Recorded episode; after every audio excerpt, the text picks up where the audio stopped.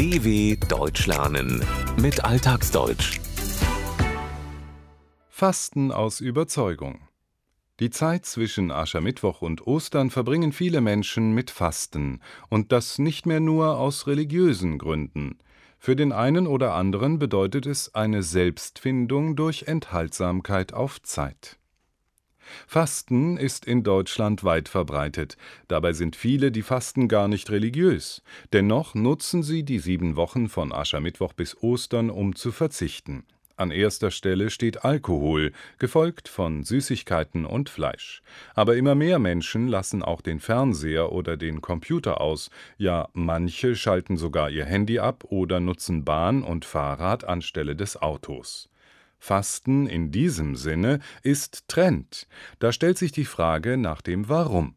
Jeder hat seine eigene Art zu fasten und seinen eigenen Grund, wie Soltan aus Berlin. Er ist Unternehmensberater und leidenschaftlicher Jazzpianist.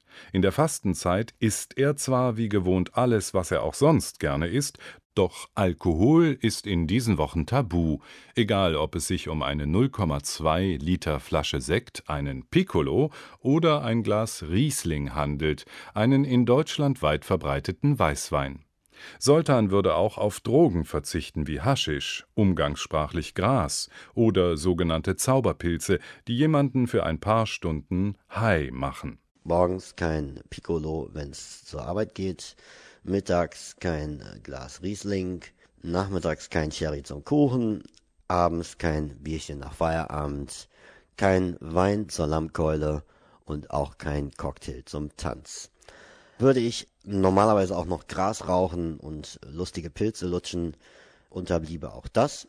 Ansonsten ist in meiner persönlichen Fastenzeit jenseits des Alkohols alles erlaubt, was gefällt. Auch der 33-jährige Immobilienkaufmann Stefan fastet wie Soltan nicht aus religiösen Gründen.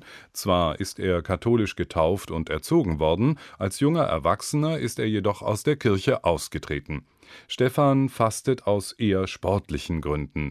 Er will die sieben Wochen durchziehen, zu Ende führen, um sich selbst zu beweisen, dass er es schafft, wie ein Marathonläufer, der sein Ziel erreicht. Es liegt nicht am Glauben, dass ich die Fastenzeit durchziehe höchstens an dem Glauben an mich selbst. Die Gründe für die Enthaltsamkeit liegen also bei einem selbst. Der Versuch, das Leben bewusst zu leben und damit die Geschehnisse anders steuern zu können als unter Alkoholeinfluss, ist das, was Soltan während seiner Abstinenz reizt. Normalerweise würde er sich nach einer Nacht, in der er viel Alkohol getrunken, umgangssprachlich gesoffen hat, einen Teller mit der griechischen Fleischspezialität Gyros besorgen. Dazu gäbe es mindestens ein Glas Spezi, ein Mischgetränk aus Cola und Limonade. Mit einem klaren Kopf nimmt man das Leben aber bewusster wahr, so können Bekanntschaften mit anderen Menschen einen ganz anderen Lauf nehmen, wenn man nicht betrunken ist. Hätte ich gestern gesoffen, würde ich jetzt noch schlafen und zum Frühstück gäbe es nachher vielleicht einen kleinen Gyros-Teller und eine Spezi und noch eine Spezi. Ich wäre aber auch gestern vier Stunden später ins Bett gegangen, das muss man ehrlicherweise auch sagen, und hätte vielleicht auch viel Spaß gehabt mit Martini im Kopf, einer halben Flasche Rotwein, diversen Litern Bier. Und vielleicht wäre ich aufgewacht neben einer Britta, einer Consuela oder Paula, was weiß ich. Was ich damit sagen möchte, wenn man fastet, so wie ich, nur hinsichtlich des Verzichts auf Alkohol, dann nimmt man Einfluss auf Schnittpunkte von Notwendigkeiten, besser bekannt unter dem Begriff Zufall. Man gibt seinem Schicksal eine andere Wendung. Stefan fastet jedes Jahr nach Karneval. Wie viele Kölner feiert auch er sechs Tage nonstop mit jeder Menge Bier.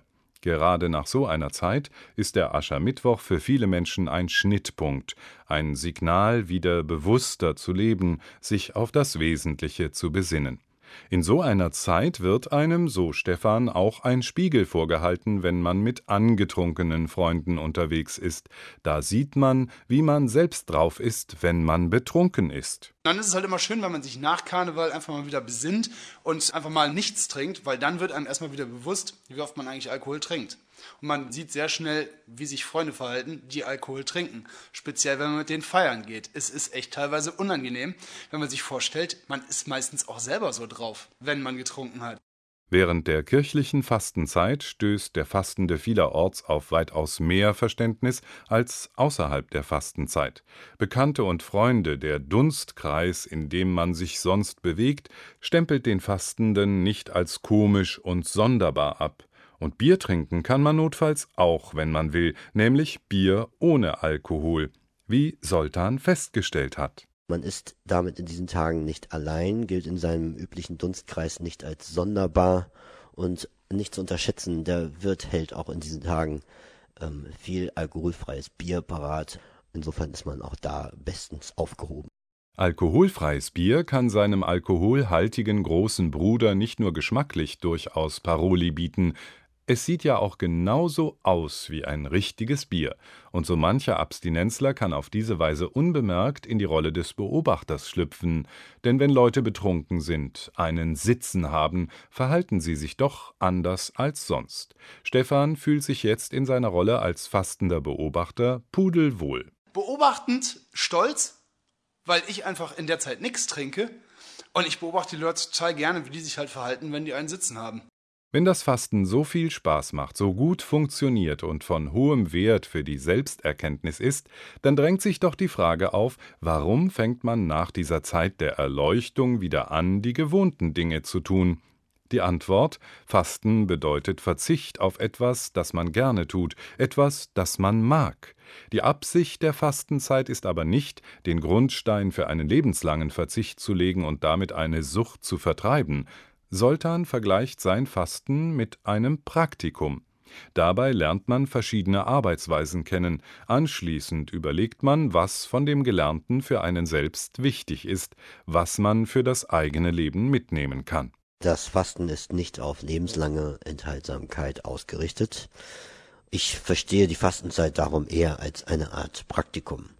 Man schaut sich das Leben der anderen mal an und guckt, wie das ist, und ob man da irgendetwas für sich und das eigene Leben mitnehmen kann.